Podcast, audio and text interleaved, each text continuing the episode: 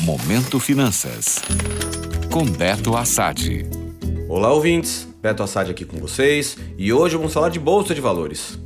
Acabou o primeiro trimestre do ano, o Ibovespa, principal índice da Bolsa Brasileira, segue em queda em 2023. Depois de esboçar uma reação nos últimos dias e chegar até perto de fechar o mês no 0 a 0, o Ibov teve o seu segundo pior pregão de março, justamente no último dia 31. O índice caiu 1,77% aos 101.882 pontos. No mês, a queda foi de 2,91% e no primeiro trimestre, a desvalorização foi de 7,16%. O ano até começou positivo para o Ibovespa, que subiu em janeiro tanto pelo cenário internacional quanto pelo cenário interno.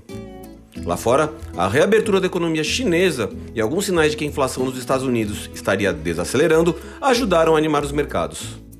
Por aqui, muito se apostou que o presidente Lula poderia fazer um governo, do ponto de vista fiscal, mais pragmático, de olho no controle das contas públicas do país.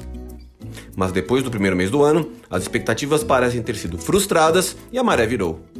Nos Estados Unidos, a inflação mostrou que continua forte, fazendo o Fed, o Banco Central norte-americano, continuar o seu aperto monetário. Mas depois da quebra de dois bancos agora no mês de março, boa parte dos analistas passou a acreditar que a alta de juros por lá deve ser mais branda. Já no Brasil, algumas entrevistas polêmicas de Lula a partir do final de janeiro, além da montagem da equipe econômica, começaram a levantar dúvidas sobre a condução da economia neste terceiro mandato do presidente.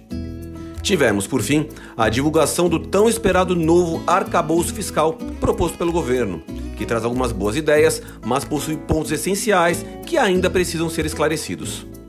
Assim, a preocupação com o cenário econômico vai continuar em pauta nas próximas semanas. Isso acabou influenciando o mercado de renda variável, que fecha o primeiro trimestre sem um sinal mais claro de recuperação. Como venho falando, esse ano vai ser um desafio para o investidor mais arrojado. Todo cuidado é pouco. Gostou? Para saber mais sobre mercado financeiro, acesse o meu Instagram, beto.assad. Até a próxima!